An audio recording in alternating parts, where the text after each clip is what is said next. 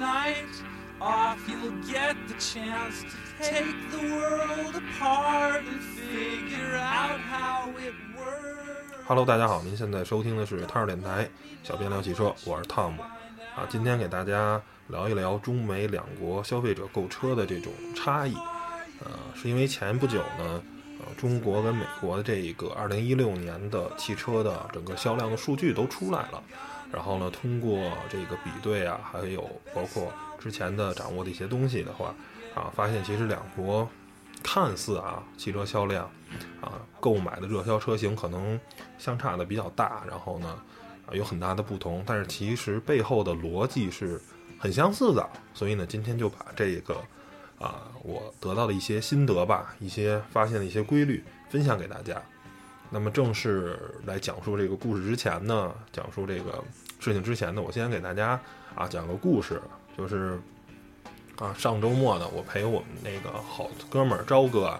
去那个看车啊。大家知道朝哥之前也来汤儿电台做客了几期节目，聊一聊。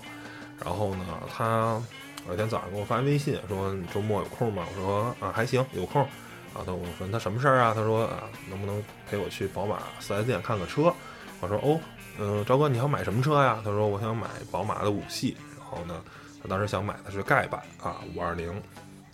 然后我说你为什么要买五系呢？因为五系今年马上就要这个换代了。我说等你等等新五系多好啊。他说哦，新五系可能现在上了以后呢，价格可能会比较贵，然后呢。啊，可能不会打折。我说那现在这个五系多少钱？他说现在这个五系呢能打到啊大概十九个点，差不多百分之十九啊，就说一个八折。现在裸车价大概都三十五万左右。我说哦，那还真是很便宜。我说同样的三十五万啊，你干嘛不看看其他车啊？因为这个五系的盖板其实配置不是很高啊。他说其实他个人还是挺喜欢这个啊凯迪拉克的。啊，XTS，他说也考虑过，但是带他媳妇儿，啊，包括他老爹去 4S 店看过车以后，他们都对凯迪拉克这个品牌不是特别能接受，觉得凯迪拉克啊不是个豪车啊，就这么一个情况。我说那你看看新的 E 级呢？他说啊，新的 E 级现在是基本上没有优惠吧，然后很贵了，四十多万。然后综合来看下来，可能确实五系是比较合适的啊，价格比较便宜。然后后来我就问问说：“那你买五系你图什么呢？”你说说它这个毕竟是一个产品末期的这么一款车型，上市呢已经很久了啊，小十年的这么一款车。他说啊，其实他买车没什么诉求，就是一个上下班通勤，主要是跟人出去谈事儿，其实是呃面子的这么一款车。我说哦，那要这样的话，确实可能五系比较适合他。然后我。啊，说你其实买车就是花最少的钱装一个最大的逼，啊，如果这么考虑的话，那可能确实五系是啊最值得买的，因为三十多万的话，这几乎是你能买到的可能品牌附加值最高的一款车了。在中国人传统的眼里就是 BBA 嘛，然后呢，奥迪总体来说其实是要比比奔驰、宝马还要再低一点的，在五系跟 A 六之间，可能五系是一个更好的选择，然后它有。啊，就是一个上下班代步，它也对性能没有太多的追求。那，二点零 T 这个低功率的发动机也能满足它日常的这个需求，所以确实五系是一个最好的选择。而且，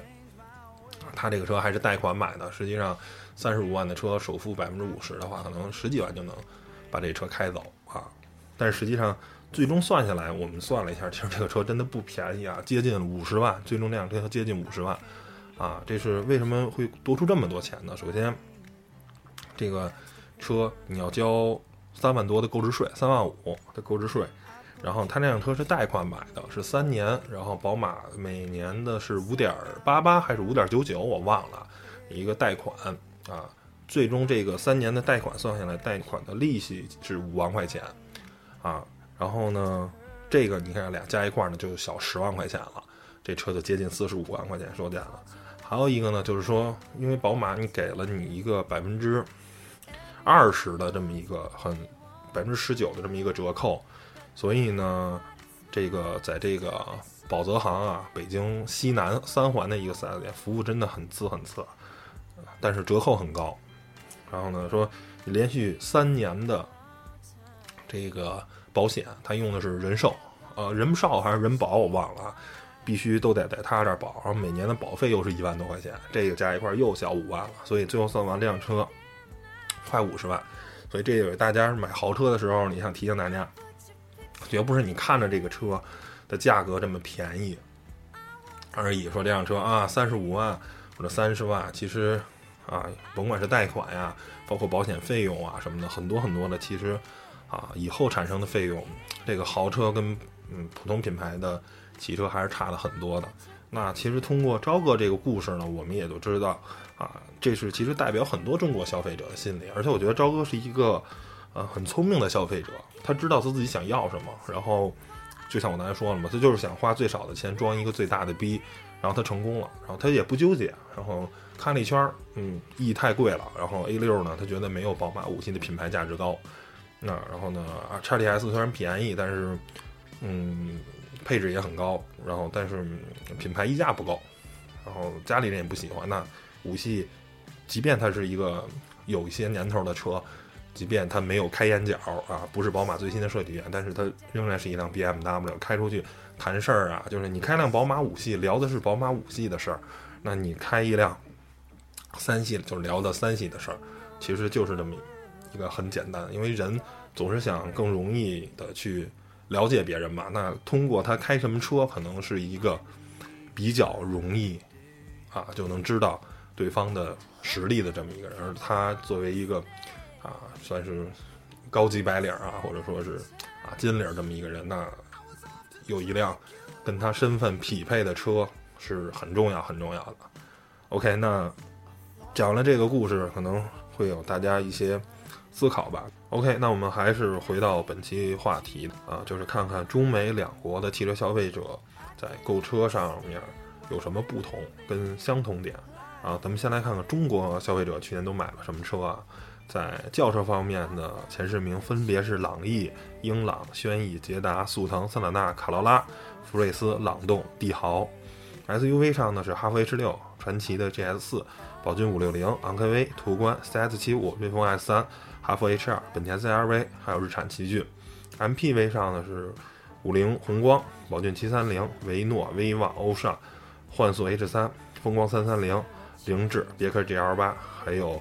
这是什么 S 五百？可能是景逸还是什么？我不太知道什么车啊，反正肯定不是奔驰啊。那咱们再看看啊，美国消费者都买了什么车呢？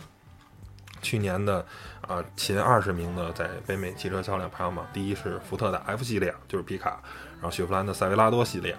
公羊，啊，道奇的公羊，这是第三名。然后是凯美瑞、凯罗拉、思域、CRV、R4，啊，雅阁，还有日产的，呃，奇骏，然后是日产的，呃，天籁，然后，呃，福，呃，福特的这个翼虎，福特的蒙迪欧，福特的探探险者，然后是雪佛兰的这个叫探界者啊，然后是迈锐宝 XL，GMC 的这个 Sierra 吧，就是它那皮卡。还有日产的这个 Satara，就是那个轩逸，咱们那个，还有吉普的大切诺基，现代的伊兰特。然后中国其实去年卖的最多的是五菱宏光，然后卖了六十五万辆，二七三零也卖了三十七万辆，啊，基本上是销量还是数一数二的。嗯，排名第一的这个轿车的是。啊，朗逸卖了四十七万辆，然后英朗是卖了三十七万辆，哈弗 H 六是卖了五十八万辆，传祺 GS 是卖了三十二万辆。然后在美国这边呢，其实皮卡是很夸张的，福特 F 是卖了八十二万辆，雪佛兰塞维拉多卖了是五十七万辆，公羊是啊卖了四十八万辆，然后等到凯美瑞这个轿车第一名，仅仅只有三十八万辆，等于是最差，就是直接差了十万的这个量级。那。通过这个数据啊，其实我们能看到，在美国卖的最好的是皮卡，在中国卖的呃最好的啊是 SUV 啊，哈弗 H 六，还有这个五菱系列啊，五菱宏光。那其实五菱宏光跟皮卡有一个很相似的一个地方，虽然他们车型完全不一样。我们这个其实叫 MPV 啊，都是往上说，其实它就是个微面啊。啊，这个虽然车型上跟皮卡有巨大的差异，但是其实他们都是偏实用的车型。美国人啊买皮卡，它有很多很多的用途。首先，啊，皮卡在美国卖的很便宜，然后最阳春版的、最盖版的两驱的啊，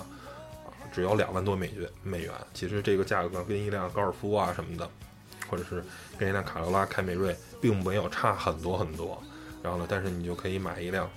能特别实用的一个大皮卡。然后美国呢又喜欢自驾游，是吧？包括农场工人，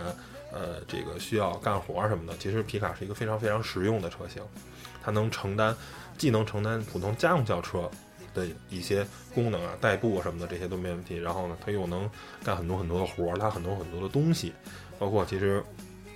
美国，尤其是除了纽约啊那些特别大的城市，很多城市其实你住是住在乡村的，然后呢。但是呢，可能一些超市啊什么的，是相相对来说叫 downtown 比较靠城里的地方。那你啊一周可能才有时间一次去集中购物，那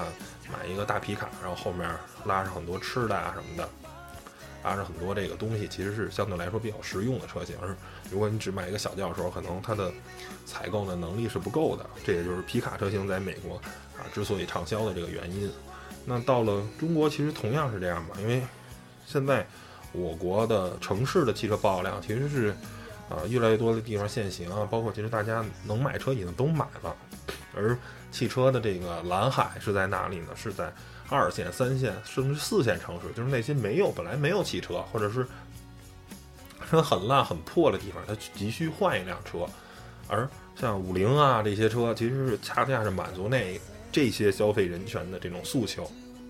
他们预算不多。啊，可能就几万块钱，然后五菱正好能满足他，又能拉货又能拉人，是一种特别特别实用的车型。而且他们一般开车都很费，就是如果你是拿一辆车大量的拉货的话，其实对车的这种损耗，包括其实超载，这些都是很严重的问题。那其实他车用的很快，可能三年四年啊，这辆车就已经可能是达到一个机械性能的一个就是。就是很不好的这么一个状态，那可能他开个五六年、四五年就得换一辆，就得把这车换了，再换一辆新的，所以他们消耗的速度也是很快的。所以这就是为什么五菱啊，包括其实七三零只是一个大个儿一点的微面，其实还是同样这个道理，都是既能拉货，然后把座拆了，不是把货拆，把座拆了就能拉货，然后装上座就能拉人，其实都是这么一个啊客货混装的这么一个概念，是。啊，符合现阶段中国国情的一种车，这也就是我说的第一个观点啊。大家其实不要啊说，哎，美国你看皮卡文化呀，大排量文化啊，其实确实是这样子的。但是呢，这也不是全部，因为，嗯，它和中国买这些小面包、微面是一个思路，都是以实用性作为购车的这么一个首选啊。也许可能。有人认为哈，中国这消费者不理智啊，不那什么。但是其实经过整个私家车从走入我们这个国民，可能是嗯上世纪九十年代的事情，到现在呢也是二十多年、三十年了，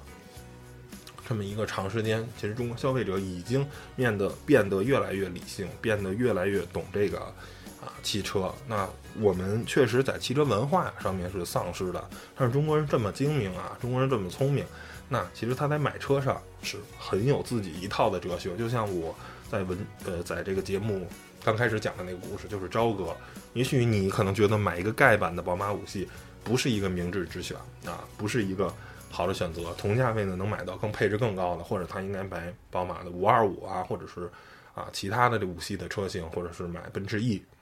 可能是更好的选择啊，因为宝马五系，你很理性认为它是产品周期的末期，叫买新不买旧，大家都会有这么一个想法。但是其实我就说了嘛，招车就是花最少的钱装最大的一个逼。那这时候在产品末期打八折的宝马五系，我觉得是最适合他的车了，没有比这辆车再适合他的了，对吧？其实他的是在他这套。价值观在他这套逻辑里，他是一个非常理性的消费者，啊，这是第一个。咱说，甭管是中国消费者还是美国消费者，其实同样都是追求实用性是第一，啊，美国有皮卡，中国有我们自己的小面文化啊，就什么啊，什么秋名山怎么走，一个五菱宏光的开着一个人，啊，留下你的车标什么的啊，演变成一个自己的很好玩的这种文化。然后第二个呢，其实中美两国的消费者同样是追求品牌，这个是没有区别的啊。首先，先给大家破一个这个谜，就是说很多人认为可能美国人啊，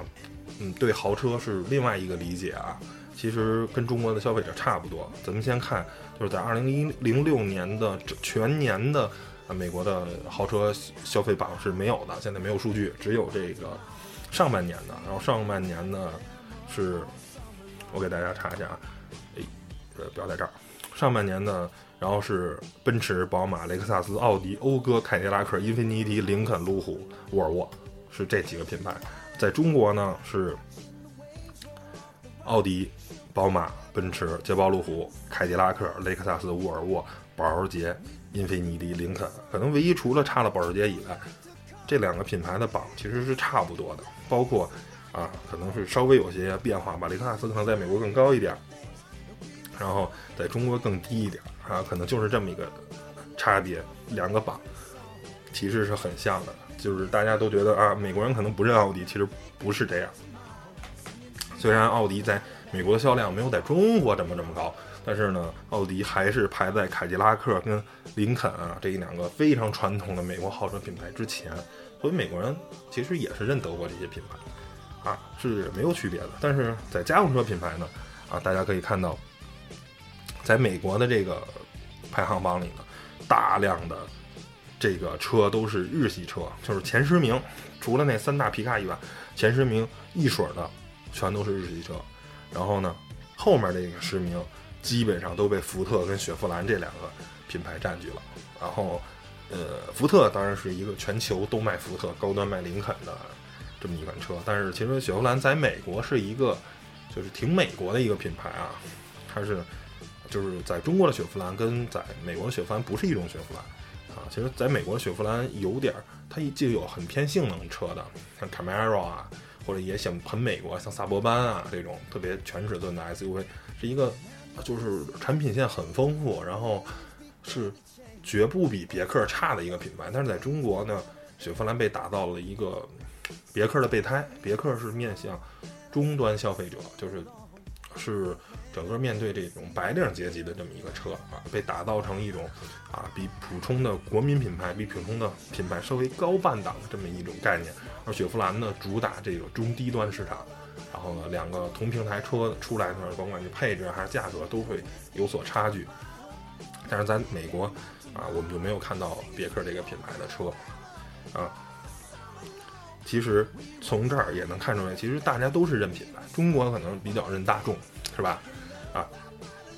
或者比比较认欧系品牌，啊，而美国人呢，可能是比较认日系品牌，啊，那日系品牌的车，啊，好处那是不言而喻的，就是首先就是产品的可靠性，包括日常的维修保养也是很便宜的，所以呢，因为在美国其实没有这种啊四 S 店的这种。这种概念很多时候三 S 店，就是可能是一个经销商，这个叫什么 dealer 啊，他负责卖车，但不负责修车，你还得再找地儿。而包括啊，汽车一旦出了质保的话，因为美国这个人工很贵，其实你修车是很贵的。所以呢，选择这种比较品牌可靠的，或者说是什么有终身质保的，就是韩国车，其实在美国卖的也不错。就是它背后就是这么一个逻辑啊，就是我会选择比较可靠的车，因为嗯，在美国其实品牌。也没有你想象中的豪车那么大，因为你想，在一个国家，比如在一个国家，Q7 只卖五万美元，是吧？Q7 啊、凯宴啊这些车就卖五万美元，那它甚至还，它这个盖，它最低配的凯宴还没有最高配的那些雪佛兰的皮卡贵。这么样的一个国家，那你你说你开一辆，嗯，凯宴其实也没让人觉得怎么样。在中国最便宜最便宜的凯宴。七八十、八九十是这样的，然后最贵最贵的啊，F 幺五零的顶到顶到天儿的话，也就是六十多万啊，叫什么国王牧场版还是叫什么或者叫 Limited 版吧，也就是六十多万、七十多万这个样子。然后呢，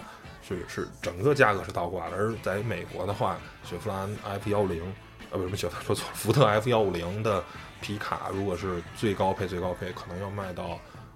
六六七万美元，差不多这个样子。然后呢，就是最盖版的凯宴才卖五万美元，啊，其实就是两国对品牌的意意念是不一样的。中国哈，我认德国车，我不买日本车，我不买韩国车，我买美美美系车，然后可能买个啊欧宝什么的，或者是那些啊，或者是什么凯越啊什么的这些啊，跟美国其实半毛钱关系都没有的车。这就是其实中美两国都是认代认品牌，只是品牌的不一样。他们美国人追求的是啊，这个品牌可靠，然后呢，我买时候很很省心。而中国呢，哎，我得有面子啊，甭管是日系品牌，因为啊这个民族的一些问题啊，还是韩系，他都那种歧视啊什么的，可能会啊不会买。啊，这其实两国对自己的这个。品牌的这种认可是不一样的。那咱们下一个再讨论的，就是说你关于二手车方面啊，在美国其实二手车是一个很发达的，包括很多人咱们看电影啊，二手车都会。每年轻人的第一辆车可能就五百美元啊，或者是什么，就是钱很少就买一辆二手车。包括我认识的啊同事的，他的家里那个女儿去美国留学第一年，呃，第一次。买的车也是一个五千美元的一个开了几年的吧，一个佳美啊，就是凯美瑞，啊，五千美元，在咱们这儿当年好像合八吧，也不过四万块钱吧，就是开着可能是五六年、六七年的这么一个车况的一个车，就是代步嘛，啊，但是中国呢，这个汽车消费市场到现在二手车还不是一个特别主流的一个，大多数人还是买新车，大家觉得，哎呀。这个车让别人开过啊什么的，啊不好，不认可这么一个消费的这么一个啊二手车这个市场。但是我觉得慢慢的吧，不要着急。而且中国因为汽车从零八年开始是进入一个井喷式的发展，到现在二零一七年九年了，马上就十年了。那这个二手车市场的增量也是不断的在增加，这些所有的新车的消费的车型都能成。沉淀成二手车，这些车都可以填充到二手车市场里。那当人们有换车的这种需求的时候，二手车是可以选择的，因为你可能只花十几万、二十几万就可以买一个豪华品牌了，是吧？或者说是啊，这辆车只有几千公里，然后呢，我就能省下购置税，啊，能省心啊，还能在原车上再打个九五折、九折，是吧？这辆车可能在别的地方都买不到车啊，没有合适的这个那个的。很多很多的东西，但是二手车市场你会有很多很多的选择，包括现在国家也开始在慢慢开放二手车市场，啊，包括这个排放标准啊，可以什么异地啊过户，就是可以去去过户到其他地方的，没有那么多啊本地限制什么的。我觉得二手车市场未来在中国是一个啊蓝海，因为原来为什么二手车不行，就是我们的汽车汽车的量不够大，没有那么多车去填充到二手车市场。因为你同样也就没有二手这个市场的一个基础了，就就像当年手机，当年大哥大时代时候，那可能一万个人里、一百个人里才有人一个人有手机，那你那时候你二手手机同样也是一个根本就不可能想象的事情嘛。但是现在这种配件啊什么的啊，这种市场其实是很大很大的。那为什么？就是因为中国每个人都有一部手机，他不要了的话，他可以选择把手机给卖了，是吧？这时候市场就有可能有一个最基础的这么一个基数，啊，这也就是说中美两国在二手车方面的一个差异。还有两个我想说的，啊，就是说涡轮增压这块儿，啊，这是一个老生常谈的话题。就是现在在越来越多的这种美真正的在美国市场也在销售的车，比如 2.3T 的野马，啊，包括 3.5T 的猛禽，啊，包括本身2018款的。啊，福特的 F 幺五零皮卡也换上了低功率版本的 3.5T 的引擎，就是有在越来越多的美国销售的车也在使用涡轮增压发动机，这是一种全球化的趋势，这是不可逆的。为什么？就是因为欧洲跟中国这两个全世界第一大跟第三大的汽车市场都在按排量去收这个汽车的税费。那美国虽然不按排量收，但是呢？我没有一，就是没有一家车企会为两个市场单独研究发动机，就是为美国市场研究一套发动机，为中国市场再研究一套发动机，这个东西没有必要。那因为除了美国以外，大多数还有中东地区，大多数国家都是按排量汽车排量来征税的。那我为了避税，合理的避税，让车卖得更便宜，那我肯定就是玩命的开始研究小排量的涡轮增压发动机。在美国刚开始涡轮增压发动机不普及，其实就是一个这个车辆加速性的问题，因为在美国从匝道开到高速这段路是要求在多长时间内必须达到一个速度，那这时候大排量自吸的这种车的加速的啊潜力能力是比较重要的，所以呢。就是涡轮增压这个技术也没有在普及，而且它美国又没有排量税，那为什么不选择了更简单、更可靠的大大排量自然吸气发动机呢？是吧？美国那个修车又贵，但是呢，在全球现在整个这种市场的变化的这么一个大前提下，那无一例外，涡轮增压是唯一的一个选择啊！包括未来的电动啊、混动啊什么的这些，这些新的技术是未来的。啊，唯一的选择。那美国呢？市场也只能慢慢慢慢的随着你们往换上涡轮增压发动机，因为汽车发动机对于一个主机厂来说是啊非常非常重要的，因为它是少数是自己研发的。其实车辆很多现在大家都是组装，变速箱都可能不是我自己的，车身跟发动机啊这些东西，绝大多数都是啊厂商自己，当然也有共享发动机技术啊等等这种。这种啊例子，比如说日产的那个英菲尼迪啊，用英菲尼迪 Q 五零用奔驰的发动机啊，包括奔驰可能会用日产的一些小排量发动机啊，大家技术共享，这是可能的。最后一个就是说啊，要说的就是这个在新技术啊一些方面的应用，就是当然这些可能都是主要是聊的美国，很多人认为啊，美国的三大汽车厂商现在都是落寞了啊，完蛋了啊。甭管是也干不过丰田，也干不过大众，是吧？干不过这些日系跟啊德国这些汽车品牌。但是我并不认为，在未来的十年、二十年，我觉得全世界的汽车制造还会重回美国。为什么呢？就是美国有两家公司，一个是特斯拉，它是它也许造的它的车可能是并不那么尽善尽美啊，可能还有很多很多问题。但是它现在是全世界唯一一个。把电动车造的和我们的普通汽油车最接近的一个厂商，那其他的汽油再反观一下我们在中国销售的，是吧？甭管是什么知豆，甭管是北汽，或者说是再稍微高端一点的腾势，这些汽车无一例外跟特斯拉都是还有巨大的差距。那特斯拉在全球所有的电动车的车企中，它是遥遥领先的，可能就像。有人说，美国未来的汽车城绝对不是底底特律，底特律已经完蛋了，三大汽车厂商完蛋了，但是可能会在硅谷，因为有特斯拉，还有另一家企业就是谷歌，谷歌的无人驾驶技术也是这个独步天下的，现在也除了它以外，也没有任何一个啊科技公司拥拥有那么多经验，然后呢，它的那个自动驾驶汽车已经在我在洛杉矶已经不知道开了多少个小时。了，累积了数万、数十万公里的这种这个积累的数据，然后它也是现在全世界最有自动驾驶汽车最牛的。所以我说，嗯，在新技术汽车上，我更好更看好这两家企业，而不看好那些或者说是中国的，比如阿里巴巴或者百度。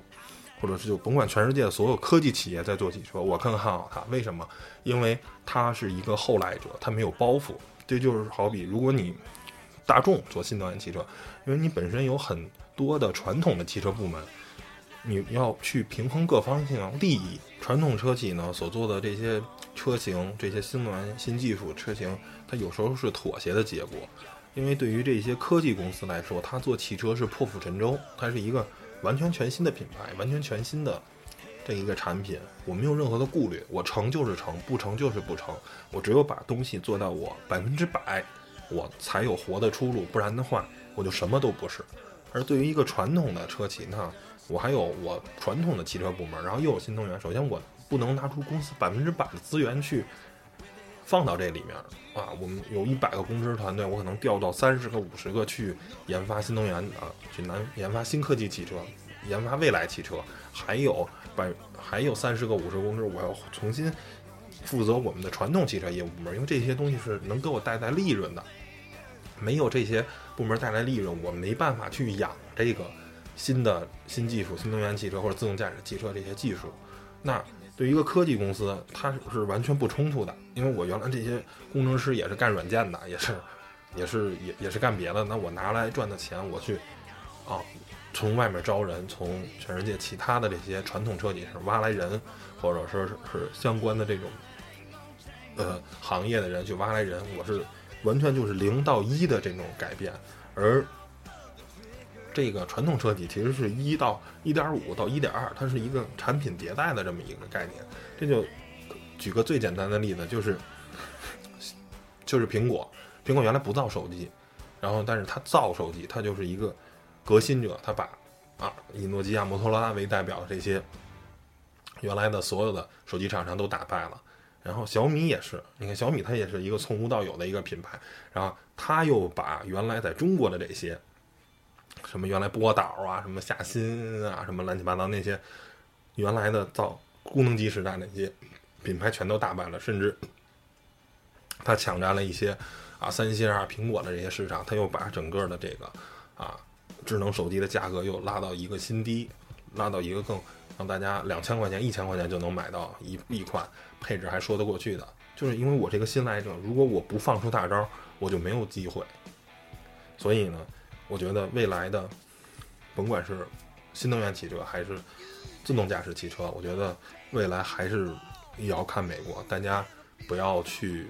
说盲目的啊，说这个会怎样会怎样。